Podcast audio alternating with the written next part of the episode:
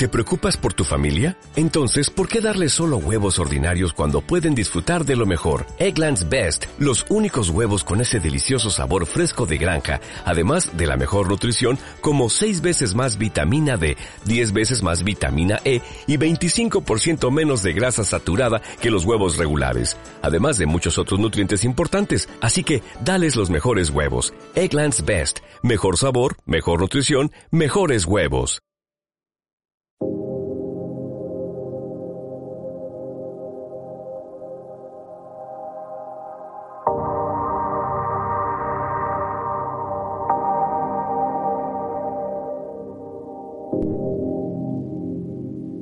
Comenzamos. Un vórtice entre líneas.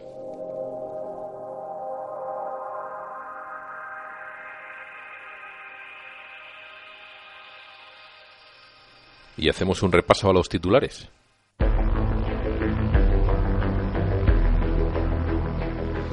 Comenzaremos el vórtice entre líneas hoy con la, UCI, la Unión de Créditos Inmobiliarios, a, a la cual preguntamos es un chiringuito del Santander que está pasando con las denuncias por estafa en sus créditos hipotecarios.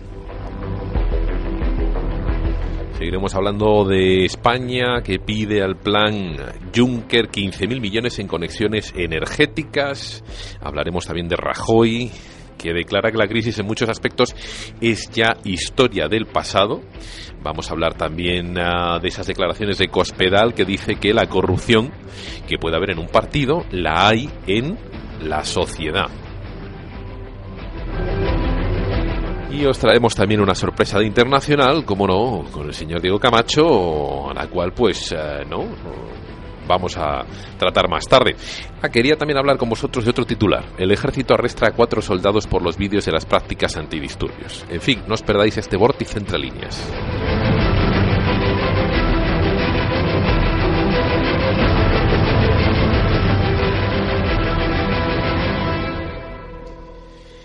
Bueno, pues comenzamos este vórtice número 13 del año con Diego Camacho y Ana Camacho que me acompañan aquí en el estudio. Muy buenas a los dos, bienvenidos. Hola, buenos días a todos. Hola, buenos días.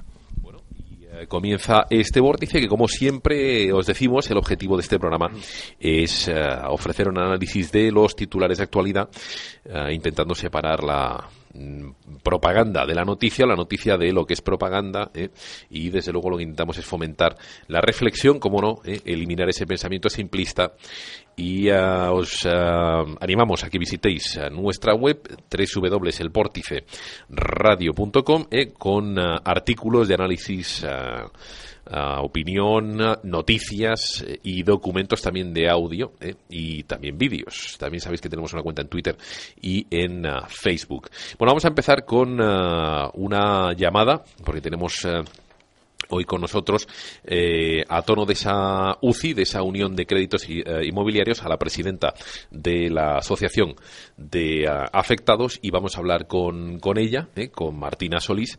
La llamamos por teléfono y en dos segundos entramos para que nos cuente ah, exactamente qué es esto de la UCI y qué está pasando con los créditos de la UCI.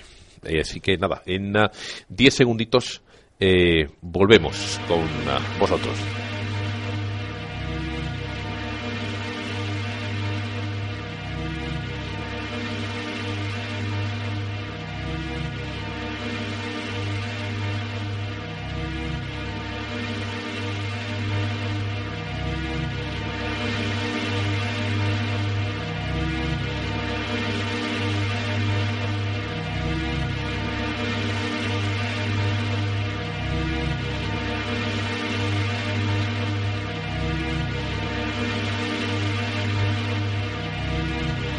Bueno, pues lo dicho, tenemos aquí con nosotros a Martina Solís, que es la presidenta de esa asociación de afectados por eh, la UCI, eh, por los... Eh, eh, préstamos eh, o créditos de esa unión de créditos inmobiliarios y con la cual bueno pues eh, vamos a conversar un poquito que nos cuente cuál ha sido su experiencia por qué esa denuncia de estafa a la UCI y bueno pues cuál ha sido su su lo dicho su experiencia con, con este chiringuito vamos a ponerlo entre comillas pero que es afecto anexo al Santander. Muy buenas Martina Buenos días o buenas tardes. Muy buenas tardes. Pues muchísimas gracias por estar aquí con nosotros en el Vórtice Entre Líneas. Cuéntanos un poco, porque ya nos hicimos eco en el programa pasado del problema que tenéis como asociación de afectados. Eh, ¿Qué está pasando con la UCI exactamente? Exactamente. Pues bueno, eh, padecemos eh, los afectados de de esta entidad o establecimiento financiero de crédito, pues, pues una estafa que, que nos colocan a través de, de agentes inmobiliarios en toda España. Y bueno, a partir de ahí pues empieza un poco el calvario de, de cada familia, ¿no?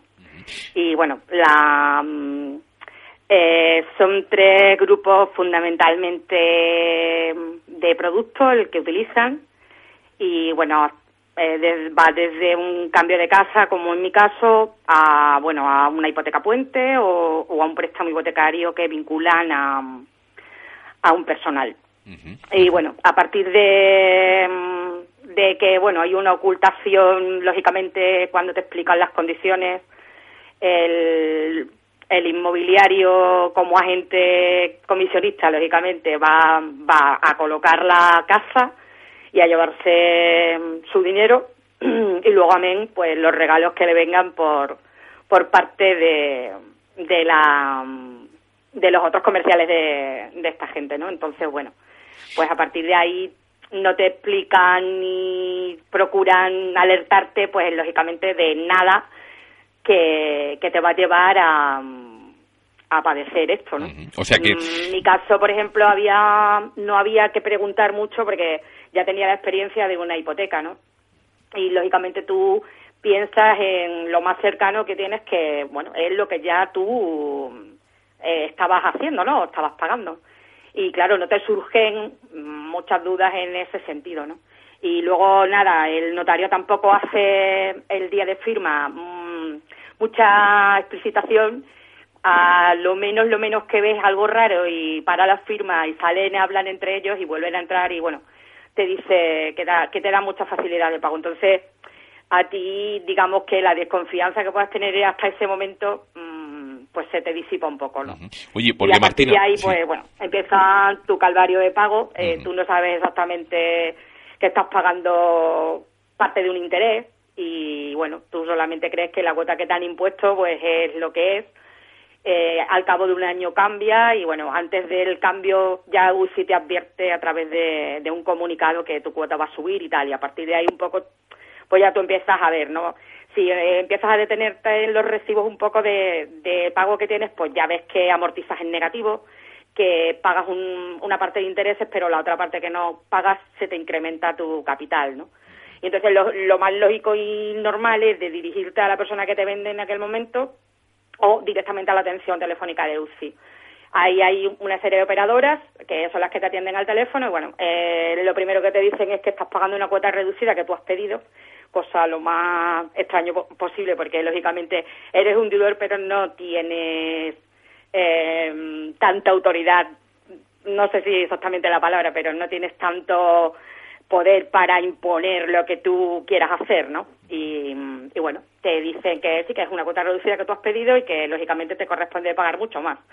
Claro, cuando tú le dices, pues mire, yo mi nivel de ingresos no supera los mil euros y lógicamente yo no puedo eh, sobrellevar esto. Bueno, pues vamos a estudiarle. Mm, a renegociar una el crédito especie de acuerdo de pago, ¿no? Sí. Y a partir de ahí, bueno, pues entras en otra dinámica que, mm, que bueno, que pues aparte de, de cobrarte el estudio famoso, pues son acuerdos, en mi caso fueron semestrales, hay otras, eh, en otros casos que han sido de un año y ahora últimamente ya van ofreciendo dos años, ¿no? Unas veces te comentan que te bajan pues un porcentaje del interés y otras veces pues bueno eh, lo que hacen es que te ponen un digamos que te fijan una cantidad que sea posible para ti pagar y, y supuestamente tú estás pagando estás pagando deuda y no, y no es así. En esos acuerdos se acogen a la ley 317 del Código de Comercio, que les posibilita capitalizarte los intereses, con lo cual eh, todo lo que tú no pagas de interés en ese acuerdo te lo suman a tu principal, te lo recalculan al final del acuerdo y si tú debías, como en mi caso en 2007, 194.375 euros, pues al cabo de cinco años pagando el montante de deuda se sitúa en 218.000 y subiendo cada mes, ¿no? Y claro, tú te encuentras ahí que no puedes parar esto, que no sabes qué ha ocurrido, que cómo te has podido meter en este problema, ¿no?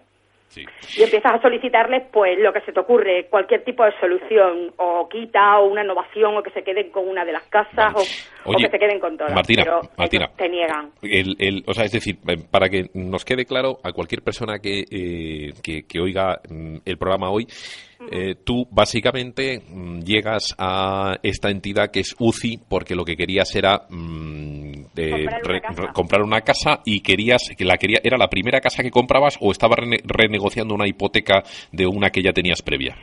Tenía una casa anterior y, y, simplemente quería, pues eso, eh, vender una y comprar, la otra. Comprar esta, ¿no? Y ellos te dan el todo tipo. inmobiliario ya te lleva a decirte, no se preocupe, porque nosotros trabajamos con financieras que le permiten poder vender la casa que no quiere y comprar la otra. Y bueno, eh, se lo pintan todo muy bonito, ¿no? Y así es como entras entonces en este, en esta, sí, sí, digamos que ahí es cuando tú eh, estás dirigida ya a, a estar metida en, en esta trampa, ¿no? Que tú no sabes perfectamente ni que te, vamos, ni que se les ocurra de de explicarte mucho. No o sea que tú, a nadie de UCI, nadie de UCI te habla. Claro, o sea que tú, a través, de, un intermediario. Entonces tú entras aquí en este en esta espiral, eh, tú eh, al final eh, tramitas lo que es ese, ese, esa venta de la casa y compra de la otra con la financiación de la UCI y ha resultado entonces que es... Que es el, el de la inmobiliaria te da todo resuelto, o sea, eh, tú nada más que te citan para ir a firmar al notario el día de firma y nada más. Luego allí, en la notaria sí que es verdad que te apartan, en mi caso fue a la sala de reuniones de, la misma notaría, ¿no? Y el representante que viene para firmar y una comercial de, de la agencia territorial que tiene AUCI abierta, eh, cerca de, mi localidad, pues son los que te empiezan a dar una serie de documentos y de papeles que te dicen que, bueno, que hacen referencia a tu préstamo y para adelantar un poquito, pues antes de, entrar al despacho del notario, allá firmando, ¿no? Ajá, Y ahí tú no sabes exactamente, tú crees que, bueno, lo que tú tienes conocido o lo que a ti te han quedado, pues un poco extractado, resumido, pues lo que el importe que es, los años que van a ser y más o menos el, el interés, ¿no? Y es un poco lo que tú, o sea que hasta, A la mayoría de nosotros nos piden avalistas. Sí la mayoría de las veces eh, son tus padres o tus suegros, em, personas mayores o, se han dado casos tíos, qué tal. Si el avalista tiene sus propiedades eh, completamente al corriente de pago o tal, bueno, entran a formar parte de la garantía de este préstamo, con lo cual también están grabadas. En ocasiones le dicen a los deudores, titulares de la deuda y avalistas, que bueno, los avalistas solamente avalan por un tiempo determinado, cinco años, tres años. Mentira, avalan, avalan la mayor, eh, lo que dure la vida de, de ese préstamo. O sea que, claro, que, lo que sí, pasa ese tiempo la gente se lleva, pues, lógicamente, la decepción. es cuando empiezas a aprender que que, te han engañado, ¿no? Claro, y Martina, Martina, el, el, el, lo, lo, o sea que hasta aquí básicamente la manera en la que entras en, en el círculo de la UCI es algo, es algo normal. Lo que pasa es que luego además encima, que es lo que vosotros eh, habéis denunciado, hay esa, esa parte especial.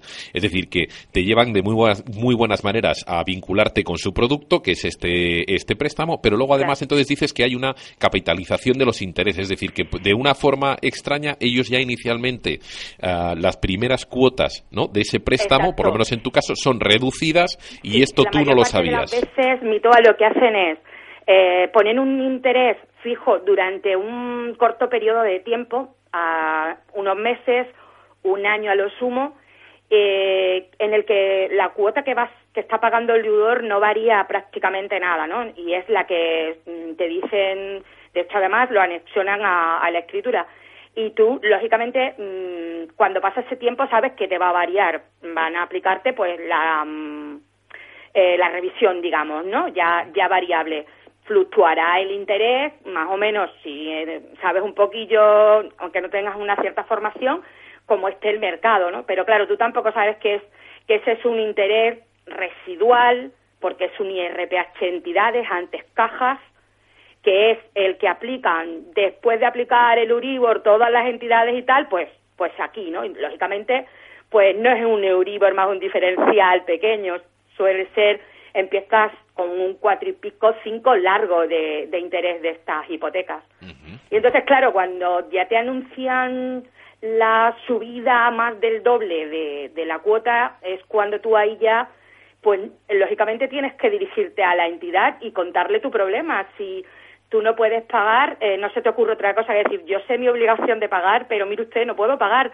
Ganó mil euros y a usted le tengo que pagar mil treinta y dos o mil ochenta, mm, no puedo comer, no puedo. Y, cuando y cuando entonces es ahí en ese momento cuando tú pides el cambio, entonces tú ellos qué hacen, renegocian renegocian la deuda, es decir, en ese momento en que tú pides un cambio es cuando renegocias y ahí es donde te la clavan.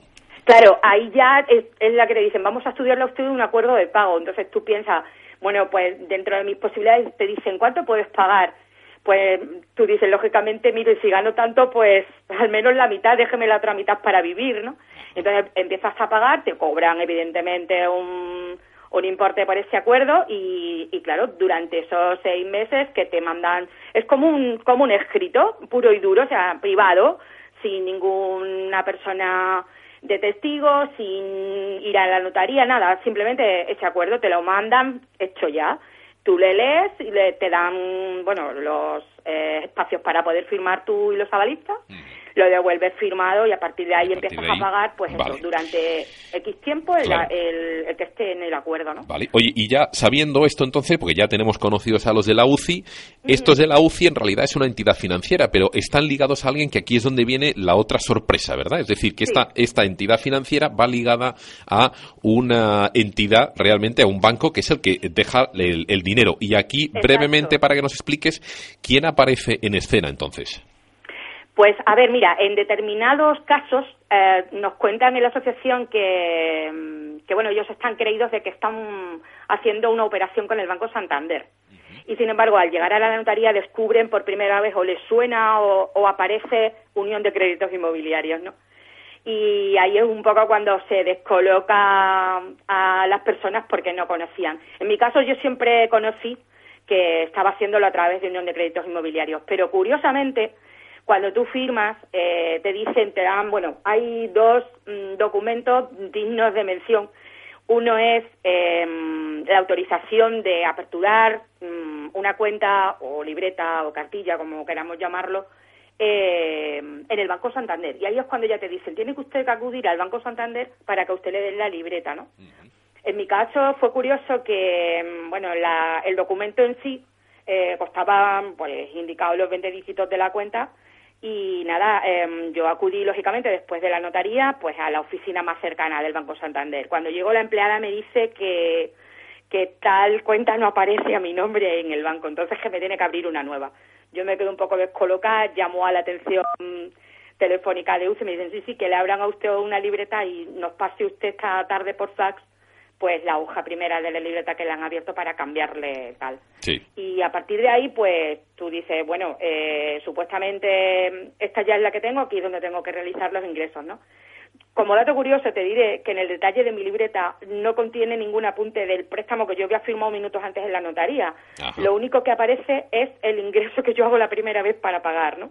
y a partir de ahí, pues nada, es una relación normal con el Banco Santander al que tú vas, ingresas, te cobran sus comisiones, sus descubiertos, sus intereses, tal, lo típico y bueno los cargos evidentemente de todos los seguros adicionales al préstamo de vida de hogar todo no todo lo que conlleva pues eso una operación de, de hipoteca. Y Martina y toda esta y toda esta operación entonces eh, todas esa, todos esos eh, productos ligados a la hipoteca todos esos se, se te los tramita y te los ofrece el Santander como banco entonces.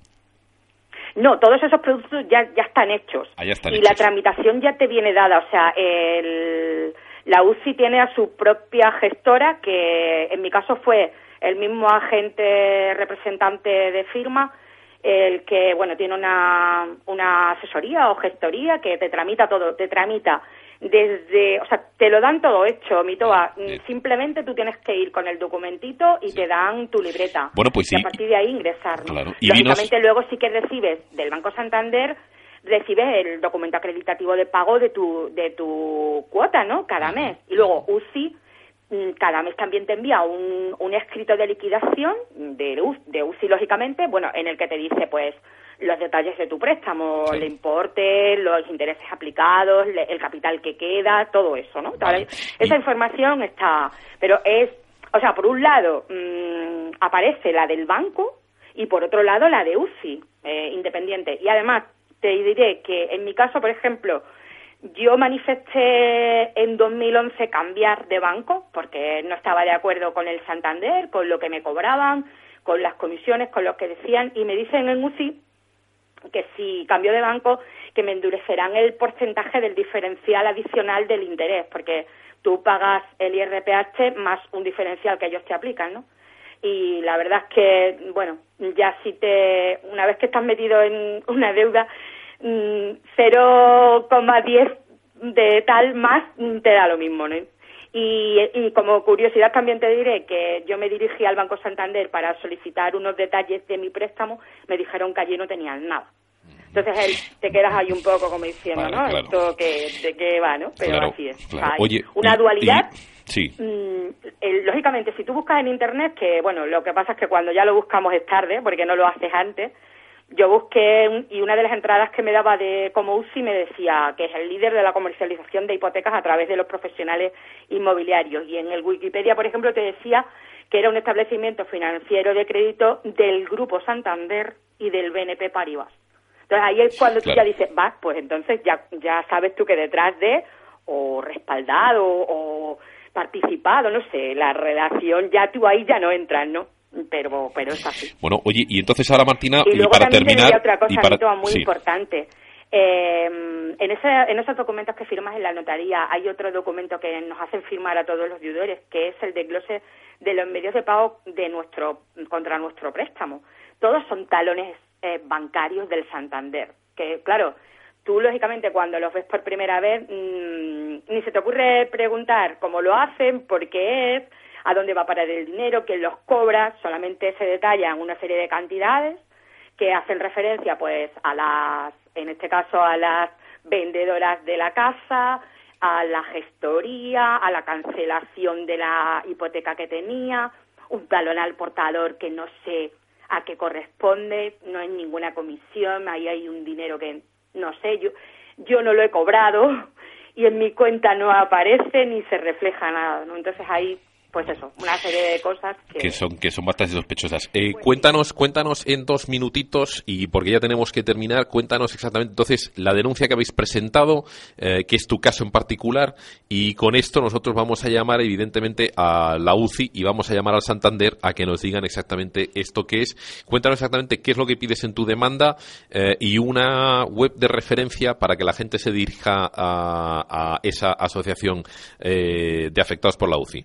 Correcto. Mira, eh, yo denuncié, mm, hice una, una denuncia ante la Fiscalía de área de, de mi localidad y yo, a ver, no pedía nada de que me devolvieran, de que me tal, no, simplemente denunciaba la operativa que habían actuado eh, contra mi préstamo, cómo se había desarrollado, lo que yo había visto, la, mm, bueno, cómo fue en realidad, ¿no? Es lo que, mm, lo que denuncié. Y bueno, tuve la suerte por así decirlo, de que el fiscal que al que le llegó eh, mi demanda o mi denuncia, bueno, pues admitió estafa en todos los supuestos, ¿no? Y a partir de ahí derivado, derivaron al juzgado pertinente, pues para, para la investigación. A día de hoy te puedo decir que estoy en un proceso penal y aún no estará no está resuelto, está cerquita de, de que la juez resuelva. No sé qué va a pasar ni cómo me va a ir, ¿no? Y a raíz de, de bueno de contactar con Ataque al Poder mmm, justo muy poquito tiempo antes de, de quedarme en situación de desempleo y de empezar pues esto un poco la lucha esta fue mm, él el que me dijo, ¿quieres que publique tu caso y tal? Y, puso mi correo electrónico y empecé a recibir pues mm, relatos de, afectados como yo que eran dramáticos, impactantes, con situaciones bastante desesperadas, de problemas depresivos, de intentos de suicidio y, y bueno, eso te cala, mm, te ves identificado lógicamente porque padecen lo mismo que ellos, aunque en distintos grados y pues quieres ayudarlos de alguna manera, a veces con escucharlos y que te cuenten lo que les pasa o mm, que les intentes iluminar un poco de lo que ha sucedido, que ellos no entienden cómo su deuda ha podido tomar unos visos de, de tanto dinero, ¿no? Claro. Pues un poco lo que... Y a partir de ahí surgió el, el germen de, de formar una asociación, de ayudar. Y Lógicamente, en la directiva de la asociación hay gente no afectada. A Dios gracias, que a veces nos pueden dar pues otro, otra perspectiva, ¿no? Que tú como afectado estás ahí metido, que no quieres que se sepa que no quiere que se altere cuando es algo que han hecho como en tantos casos en esta España. ¿no? Oye, y, Martina, para, para contactar con la asociación, eh, ¿dónde se tiene que dirigir la gente? ¿En Internet? Y si tienes algún teléfono o un teléfono donde se puedan dirigir para encontraros. Es un blog el que tenemos eh, la asociación para mm, al que se puede dirigir. Ahí está publicado todo lo que hasta ahora llevamos investigado en este año y pico de andadura y bueno, es asociación hbuci.wordpress.com. A ver, espera, repítelo, perdona Martina, despacio, eh, despacito para que la gente luego con el boli lo puedan copiar. Sí, dime. Asociación hbuci, todo junto, punto wordpress.com. Ese es el enlace del blog. Perfecto. Ahí está todo expuesto, todo.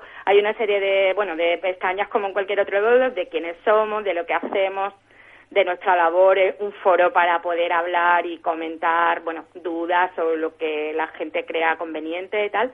Y luego, bueno, la asociación también tiene un correo electrónico al que, bueno, se puede dirigir cualquier persona para pedir, bueno, desde consulta, información hasta, bueno. ¿Y cuál es, cuál es el correo? ¿Cuál es el correo exactamente? Asociación hbuci arroba gmail.com gmail.com, ¿vale?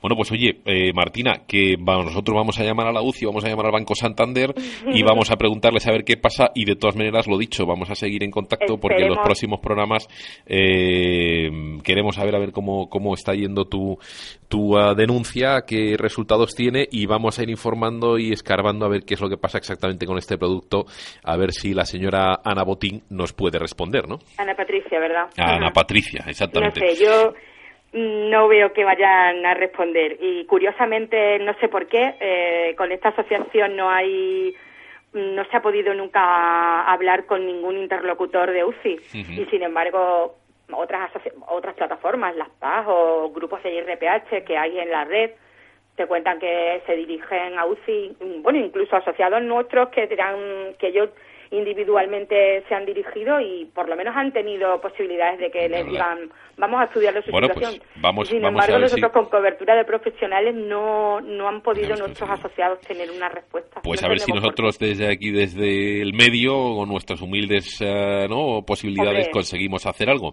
Lo agradecemos mucho. Venga, pues oye, un saludo, muchísimas gracias y estamos en próximos programas en contacto.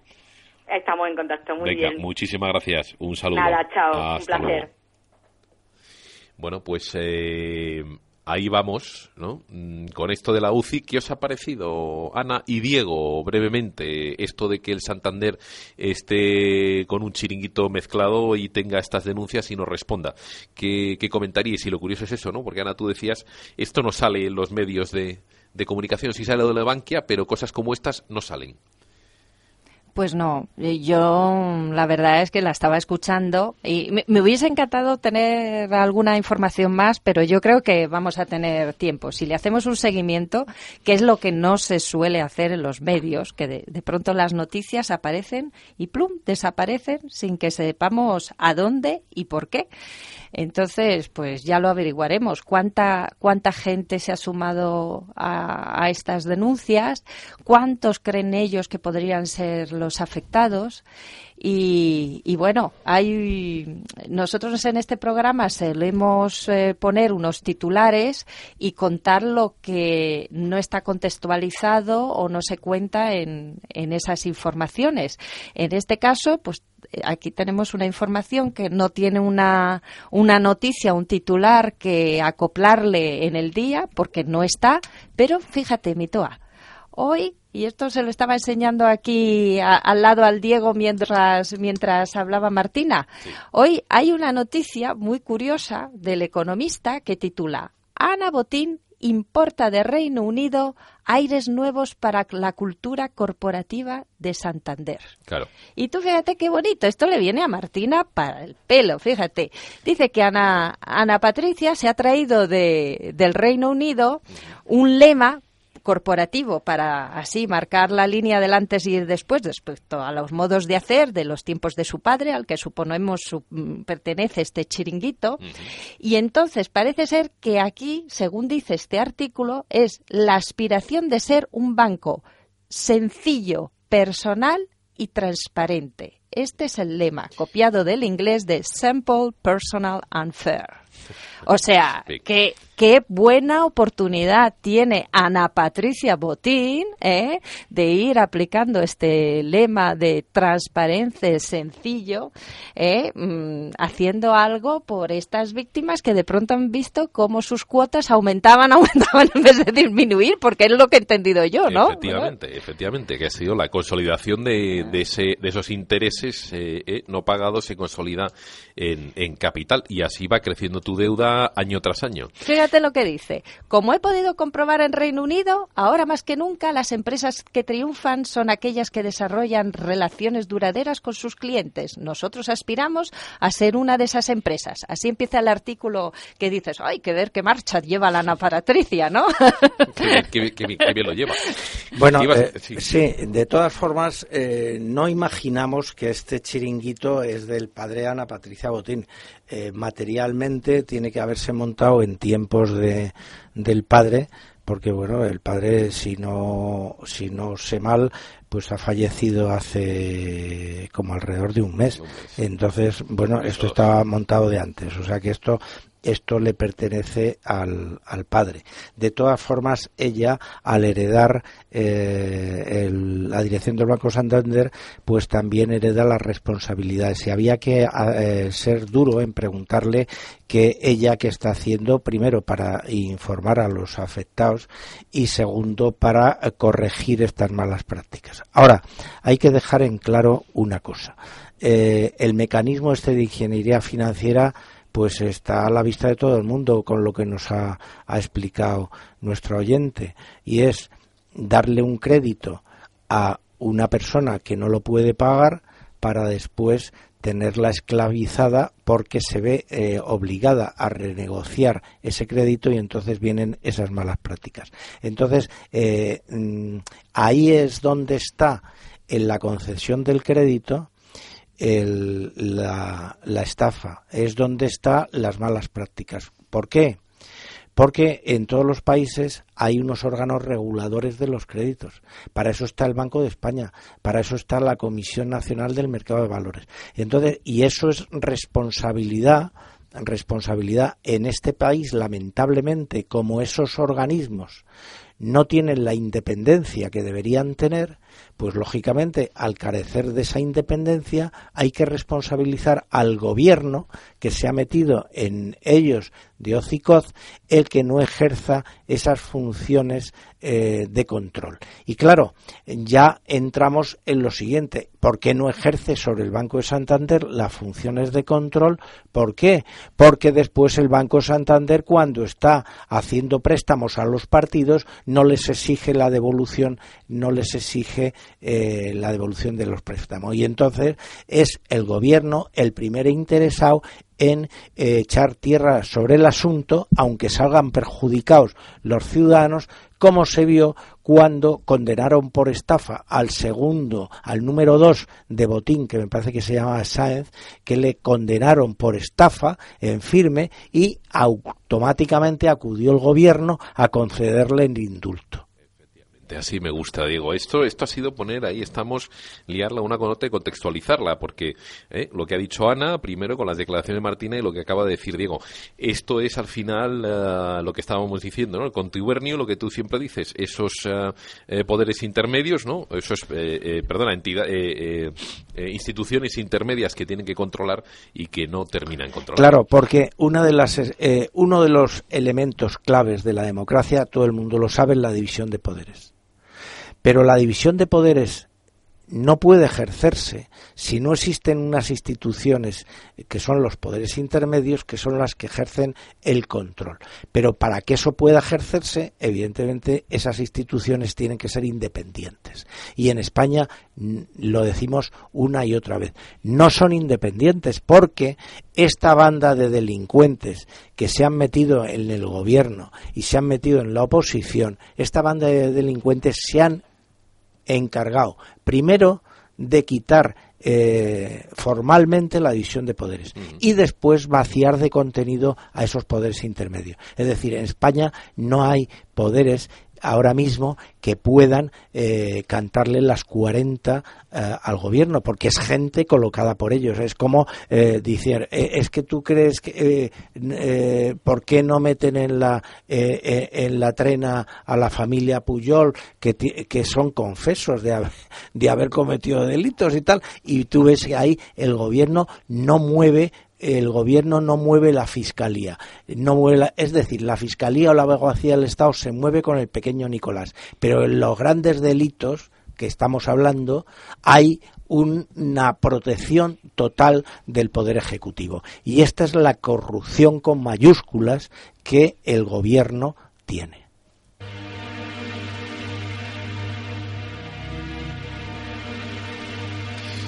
Bueno, pues la que acaba de soltar Diego, sí, sí.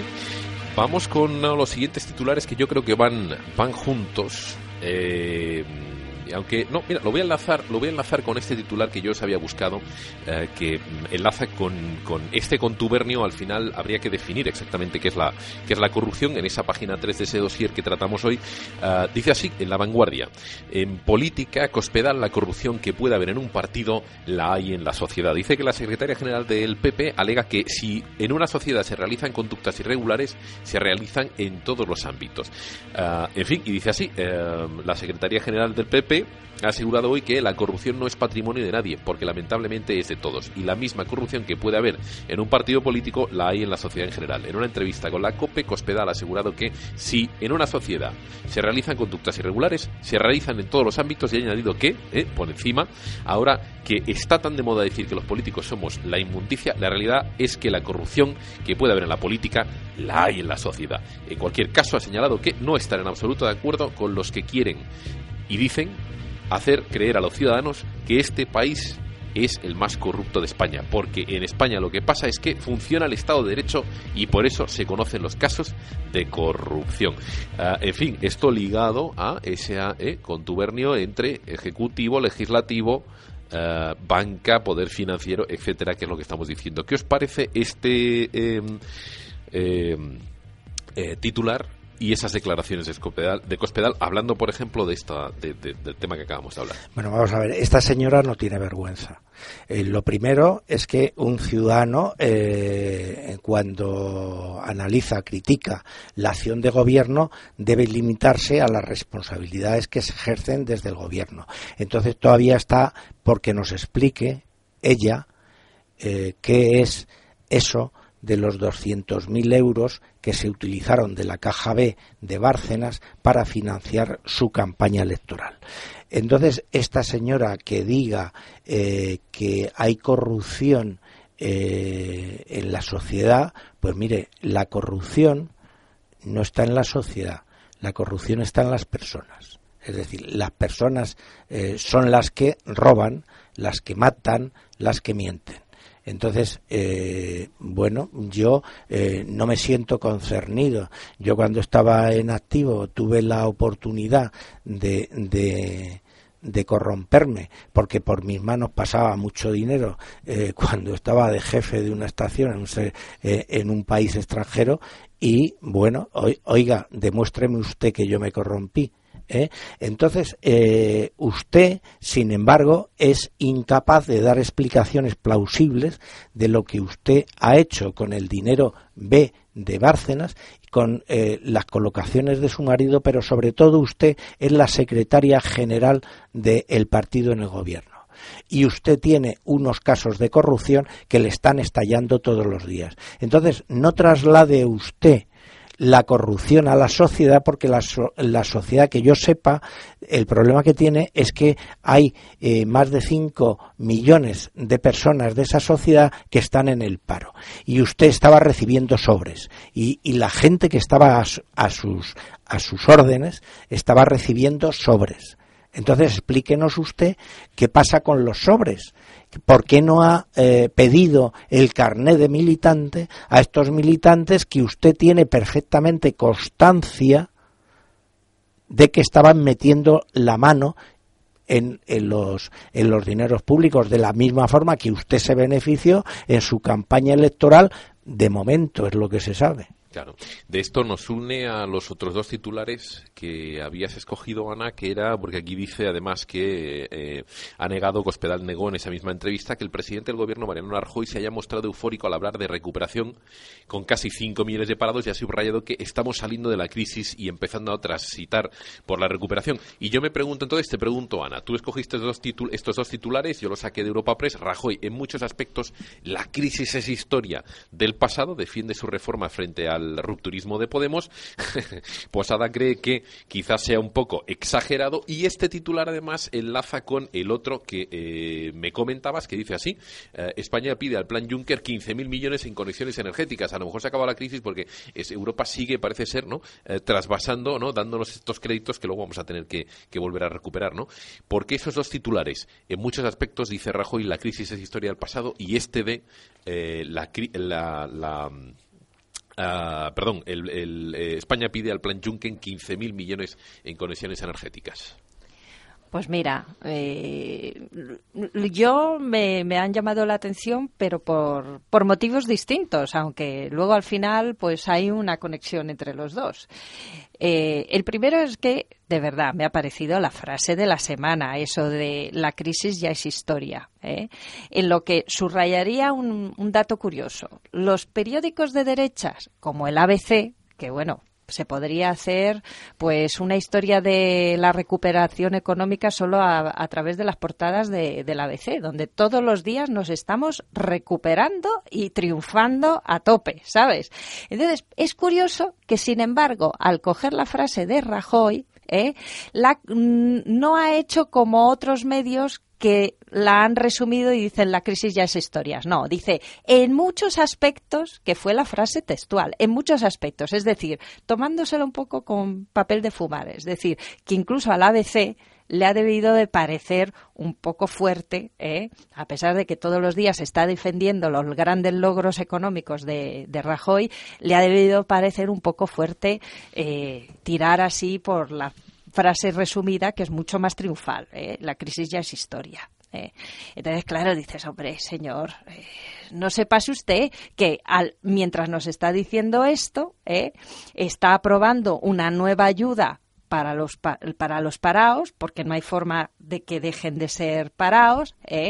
mientras tanto, le está dando dinero a Cáritas para que haga lo que no hace el gobierno, que en el Consejo de Ministros se ha aprobado un gran paquete de eh, dinero público que va a ir a Cáritas, pero porque Cáritas está gestionando, pues, pues bueno, todo, todo lo que no quiere ver el señor el señor Rajoy, ¿no? Oye, bueno, pero, pero, pero déjame un momento. un momentito, que te paso la pregunta, que es muy buena del chat. ¿Se puede considerar a un partido político, porque esto va a tono de lo que estabas diciendo con la subvención, con la subvención eh, de sobres y con los y con lo de Cospedal, ¿se puede considerar a un partido político como una corporación? Si fuera así, tendrían que haberles cerrado la sede, como cuando un empresario eh, defrauda al fisco o niega documentación. Interesante pregunta, ¿verdad?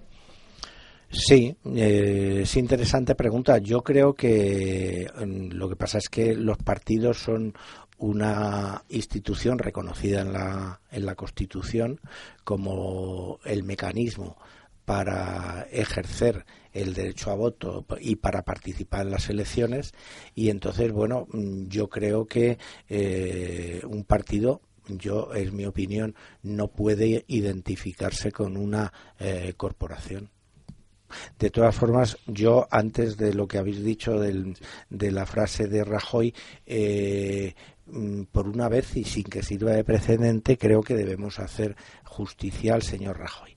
Estas declaraciones de Rajoy fueron del jueves pasado y hoy mismo el señor Rajoy, eh, cuando venía por aquí, eh, para aquí, pues oía por la radio que eh, las había matizado y había dicho que realmente no se puede hablar que la crisis haya terminado hasta que no haya llegado a, a, a los más de 5 millones de hogares que mm, tienen personas en paro. Es decir, que, bueno, pues el hombre este ha rectificado eh, de esa de esa frase que dijo el jueves, que yo la enlazaría también con el triunfalismo al presentar el plan de transparencia que presentaron en, en la televisión toda la caterva de, ministros y de altos cargos del PP como que convertía a España en el país más transparente de la Unión Europea y después eh, se han tenido que dar con los dientes en el suelo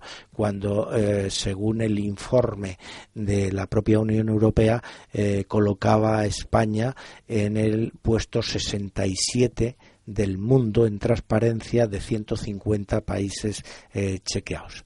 Entonces, bueno, esta, esta venta de una irrealidad que este gobierno, yo no sé a qué dedica su tiempo libre, pero realmente da la sensación de que viven en un país diferente al que vivimos la mayor parte de los españoles. No sé qué pensáis vosotros. A mí, a mí me has asustado cuando has dicho que, que, has visto las rectificaciones de Rajoy cuando venía para aquí, porque pensé que decías que Rajoy venía aquí al estudio. madre. Por fin que venga aquí Rajoy, pero hay que esconderse porque esto puede ser terrorífico. Pero fuera ya de lo que es aquí eh, eh, el humor o la ironía, eh, sí, Ana, ibas, ibas, ibas a, contestar ahí. No, yo digo que es que, bueno, que habrá rectificado porque alguien le habrá dado un codazo diciendo, macho, te has pasado. Pero igual que se ha pasado Diego esta semana cuando ha soltado otra de lindeza con la que Rajoy ha presentado a España como décima potencia mundial en producción científica. Bueno, que ha sido un descojón en las redes total, porque vamos, es que dice, bueno, eso sí que sería la la salida de la crisis, porque producción científica sería desarrollo, sería nuevas empresas, sería puestos de trabajo, que la gente lo que necesita es eso, no necesita los 460 euros porque, porque sí, necesita puestos de trabajo. Para, para resumir, habría que darle la la expresión de su conmilitón eh, Federico Trillo, manda huevos. Claro.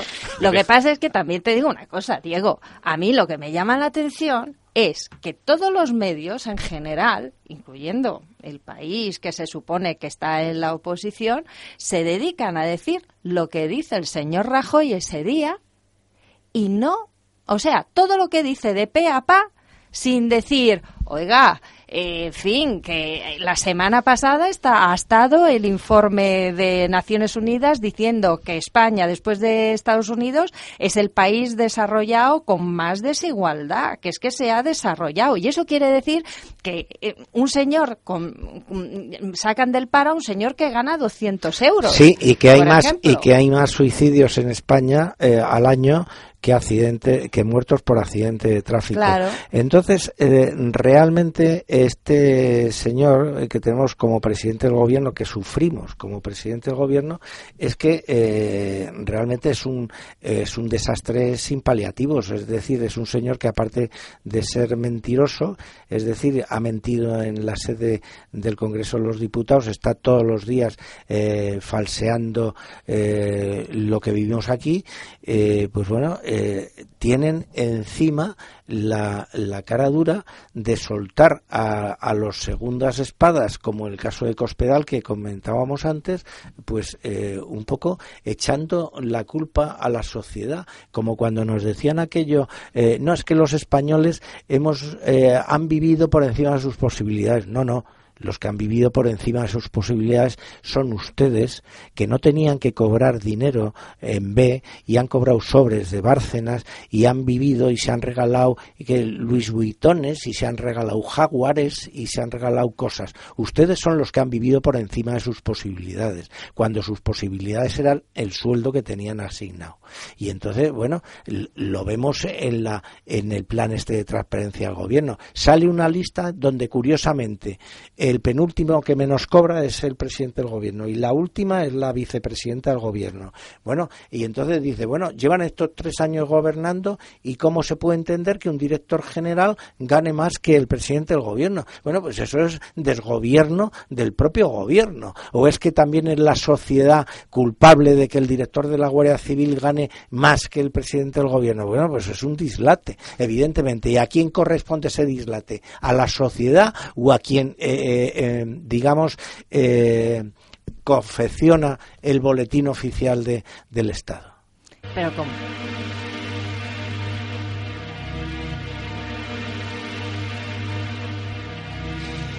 Bueno, pues justo aquí, eh, justo he cortado aquí, justo, justo, justo, Ana iba a comentar ahí algo, pero ahora mismo, Ana, te paso eh, la palabra. En fin, desde el chat, como siempre, nos dicen, dada la forma de operar eh, de estos partidos, cuando están en el poder, parecen una empresa beneficiando a sus inversores, que por eso comentaban también, comentaban lo de las corporaciones.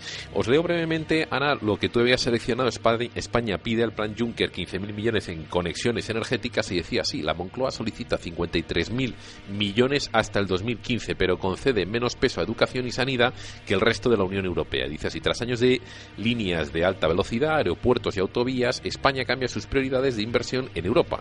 Infraestructuras energéticas, conexiones eléctricas y todo lo que haga falta para acabar con el aislamiento de la península. Dice el gobierno de Mariano Rajoy ha enviado a Bruselas su lista de proyectos para el plan de inversiones europeas de 315.000 millones denominado Plan o Fondo Juncker. Perdón.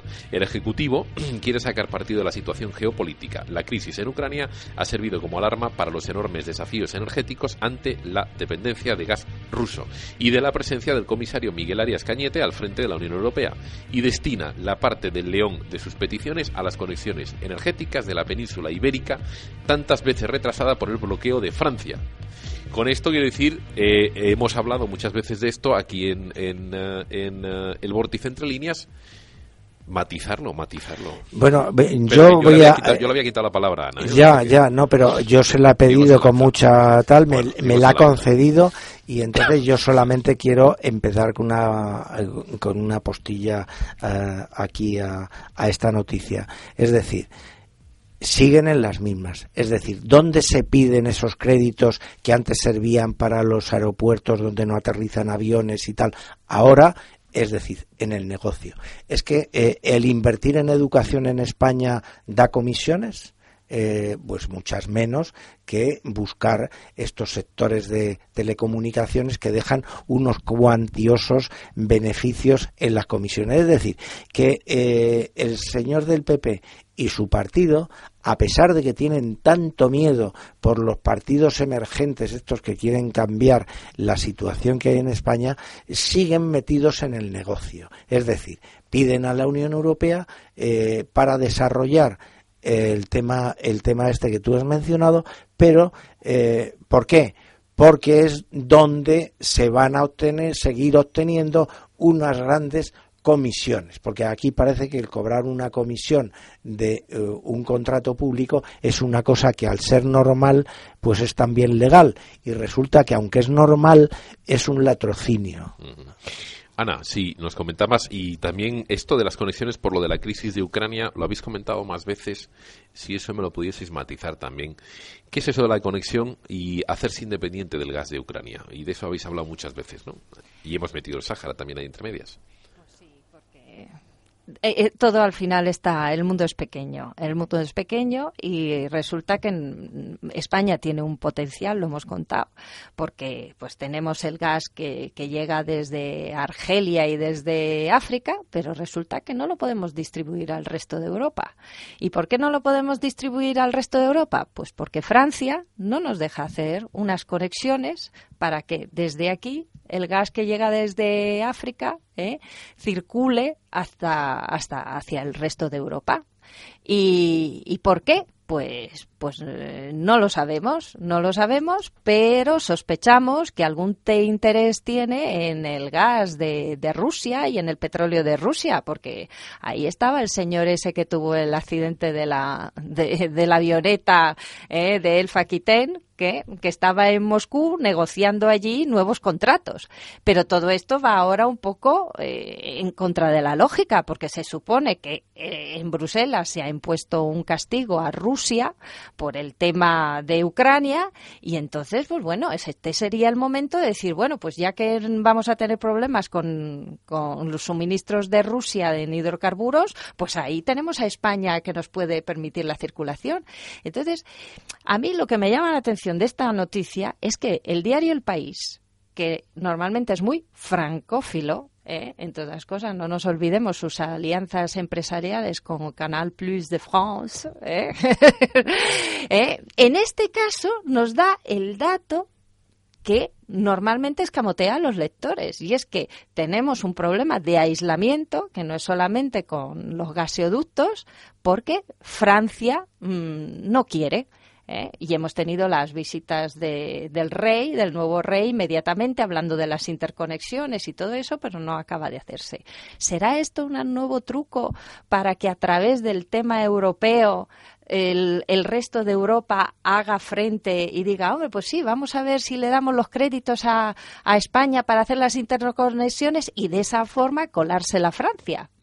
A mí, Diego, me, ha dado, me parece todo esto porque dices, ¿y por qué ahora se acuerdan de pedirle a la Unión Europea eh, la pasta para hacer lo que venimos intentando hacer y hasta ahora lo pedíamos para aeropuertos, fantasmas y demás. Y a mí me da que... que a, mí, ¿eh? a, mí, realmente ojalá, te, ojalá sea así, pero vamos, eh, si en España solo hubiera una persona como Moratinos ahí eh, dedicado dedicado a hacer lo que los franceses quieren en el gobierno anterior, pues bien, lo que pasa que el lobby pro francés en España, pues como tú sabes mejor que nadie, pues es numerosísimo. Entonces, bueno, eh, yo lo que creo que se está en una especie de, enseñando la patita para que mirar lo que podemos hacer, pero en definitiva para que de alguna forma los franceses pues alimenten eh, digamos a ese lobby que en un momento determinado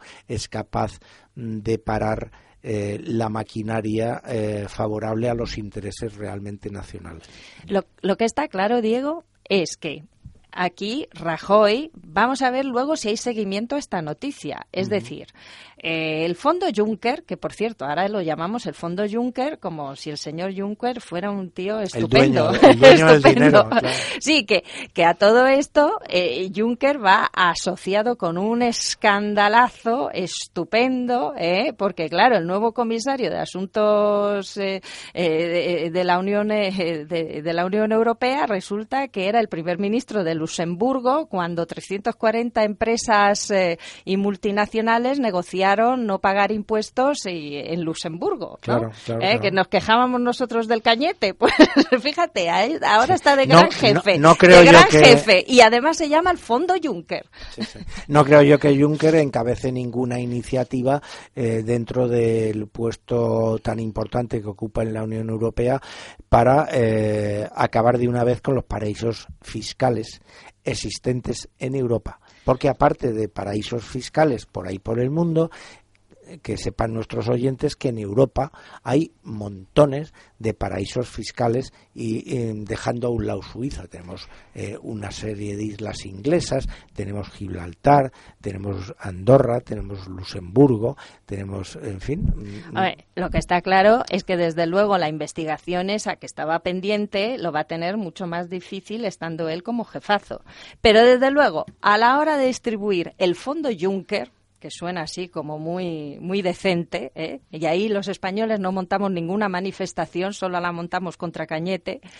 Eh, lo que sí está claro es que ah, vamos a ver que dice el ABC ahora mm, de si Rajoy consigue o no consigue que España tenga parte de esos fondos para las interconexiones, porque desde luego lo tenemos, pero vamos, estupendamente en sentido de la lógica para que Europa nos lo dé. si no lo conseguimos es porque de verdad que Rajoy no pinta nada. Pero es que, claro, pero es que eh, se ve ahí precisamente cómo funcionan los lobbies. En este caso estamos hablando del francés.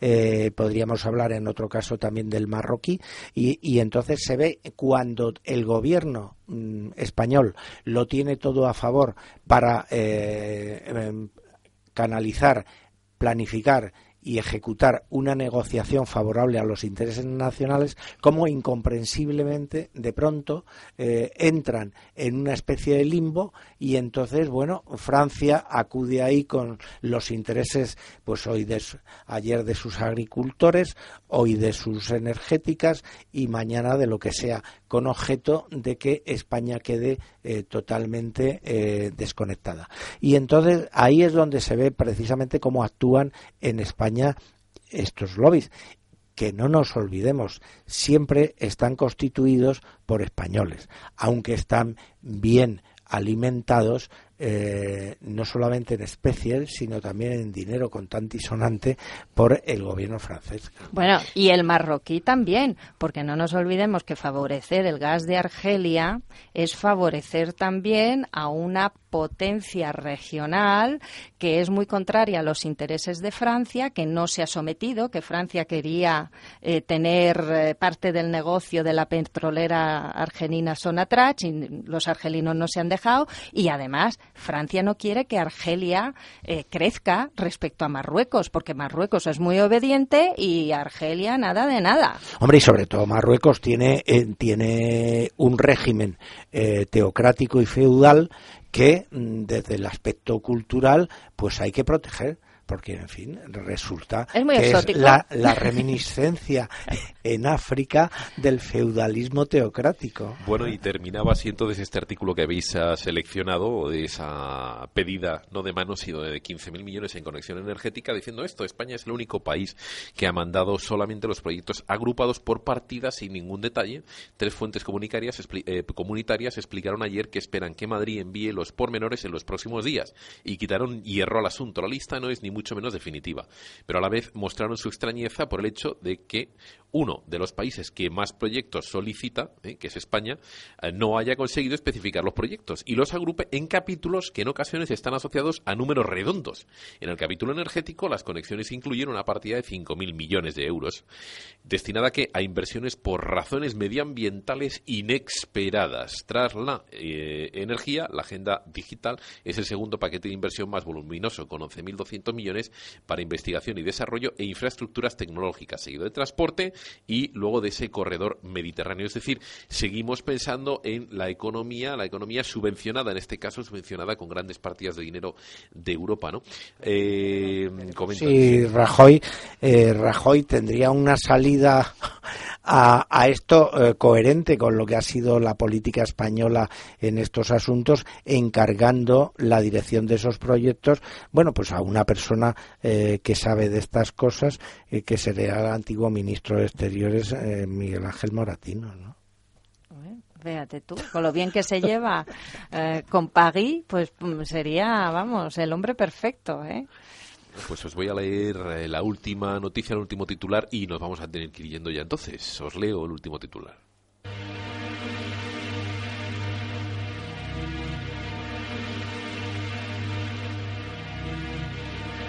Bueno, con este vórtice entre líneas ah, de hoy, el número 13 o 12 más 1 del año, hemos tratado diferentes titulares. Vamos a terminar no con internacional, que siempre decimos lo mismo, está todo conectado, sino con este titular, este caso de público.es, que dice así, el ejército arresta a cuatro soldados por los vídeos de las prácticas antidisturbios. ¿eh? Y dice así, eh, las sanciones ordenadas por el capitán del regimiento de caballería ligero acorazado Lusitania número 8 han sido interpuestas o impuestas, perdón, por la inexactitud, eh, la, por inexactitud en el cumplimiento de las órdenes. Los soldados, al menos cuatro soldados de este regimiento, con sede en Marines, en Marines, Valencia, bueno, Marines, dice que han sido arrestados en relación a la difusión en noviembre pasado de vídeos y fotografías en donde se observa a la policía militar en sesiones de instrucción de soldados y oficiales en técnicas antidisturbios contra la población civil.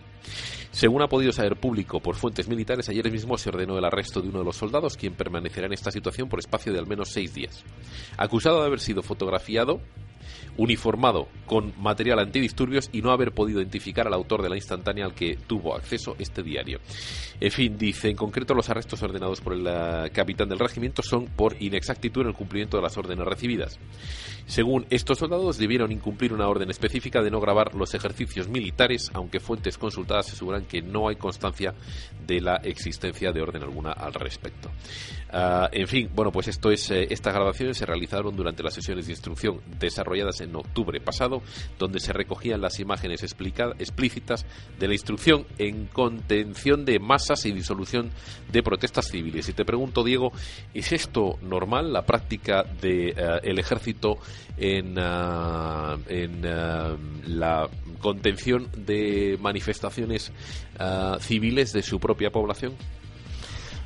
Vamos a ver, eh, lamentablemente no debe ser normal. Entonces, eh, una cosa es lo que debe ser y otra cosa es lo que es.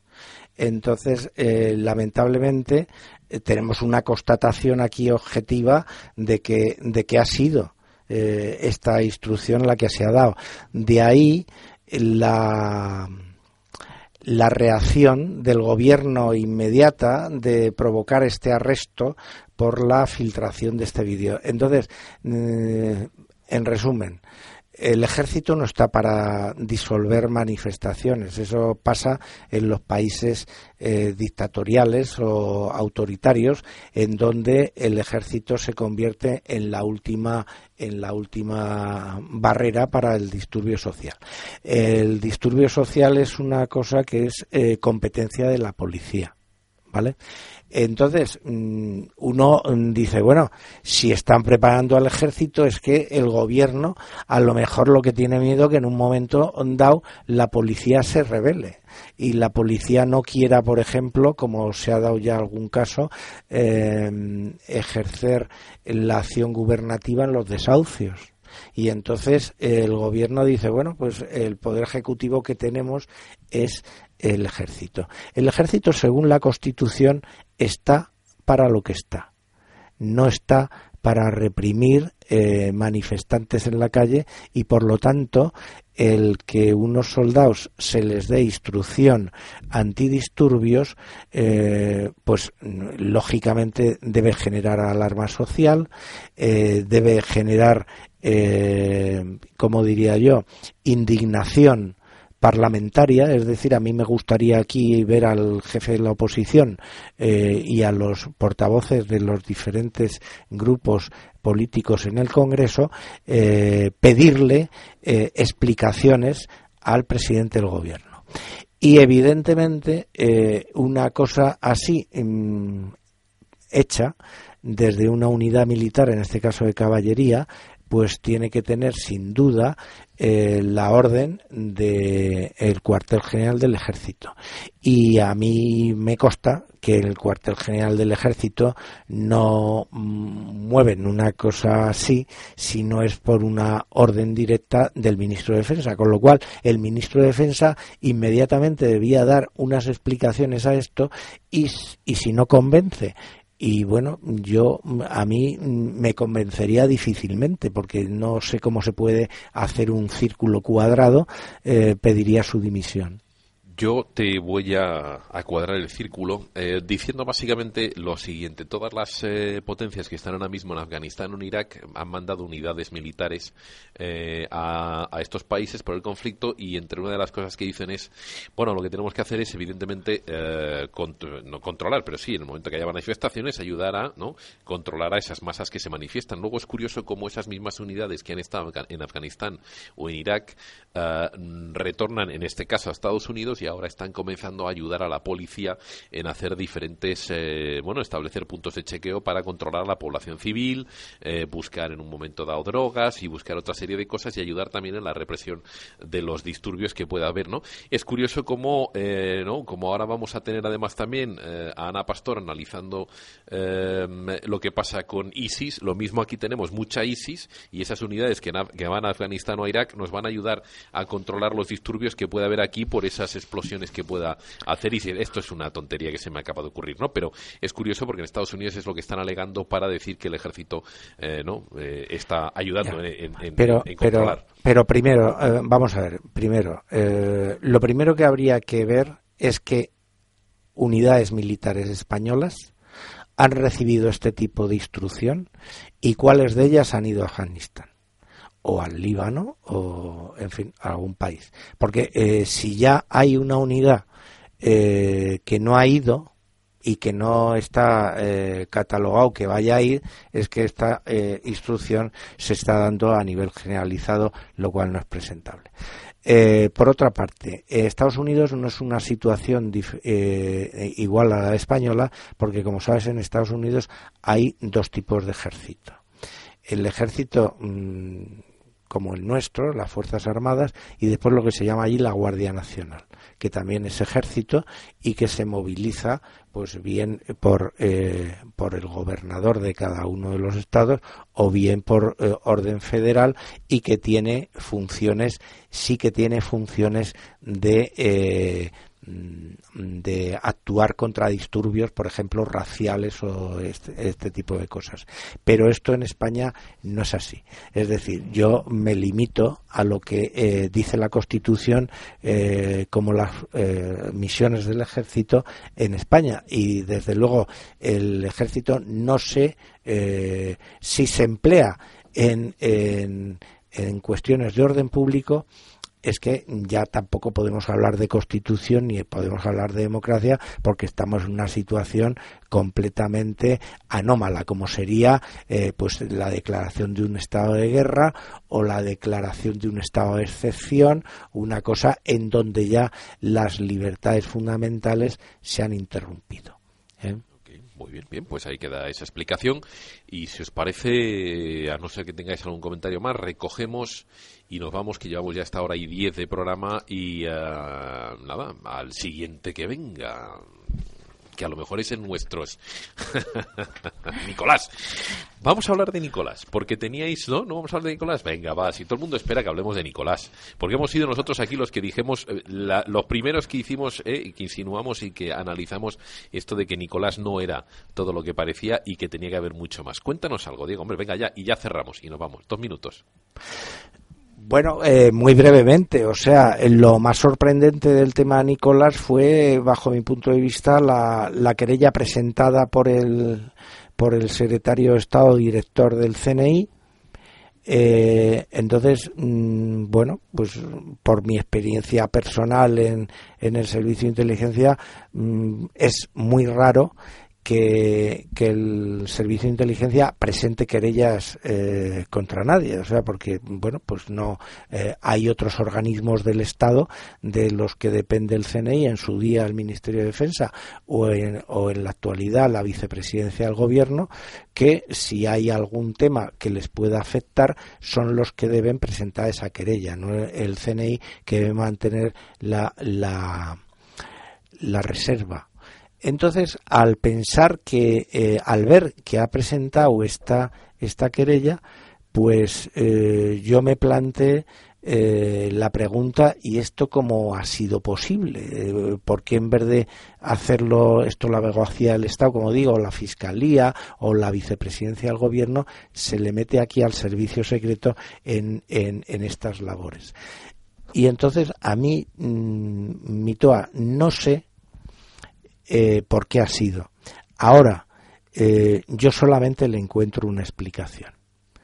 Eh, y la explicación que le encuentro es que el, el CNI en un momento determinado puede tener determinado miedo o resquemor de que el tema Nicolás les salte porque como se habló de la vinculación que había tenido esta persona con miembros del servicio, pues eh, llegue a salir ahí como que el servicio secreto eh, era el que abastecía de personas eh, para las fiestas en el chale pues eh, al pequeño Nicolás y en cuyo caso pues tratan de protegerse en salud.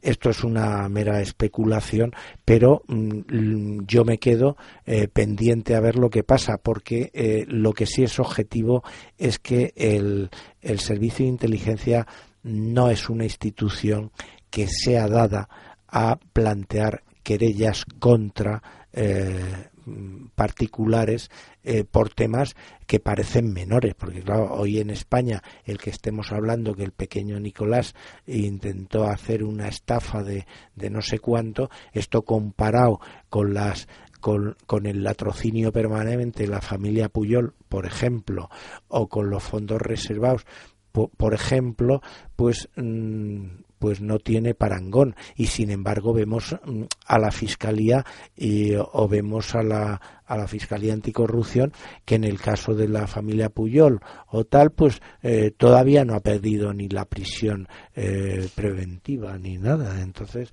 entonces tiene que haber un motivo digamos como más escabroso ¿eh? menos económico y más escabroso Bueno, pues llegamos al final de este vórtice entre líneas, nuestro número 12 más 1, al mismo tiempo que nos acercamos ya al final de año. ¿eh? Y bueno, pues nada, recordaros otra vez, una vez más, eh, que podéis visitar nuestra web www.elvorticeradio.com, donde vais a encontrar uh, artículos de opinión y de análisis, uh, noticias, uh, documentos de audio y también de vídeo y que también nos podéis seguir en Twitter. ¿eh? En Twitter tenemos una cuenta arroba el vórtice radio guion bajo, perdón, arroba el vórtice guion bajo radio. Pero ya si metéis en Twitter para buscarnos el vórtice radio, allí os aparecerá la cuenta.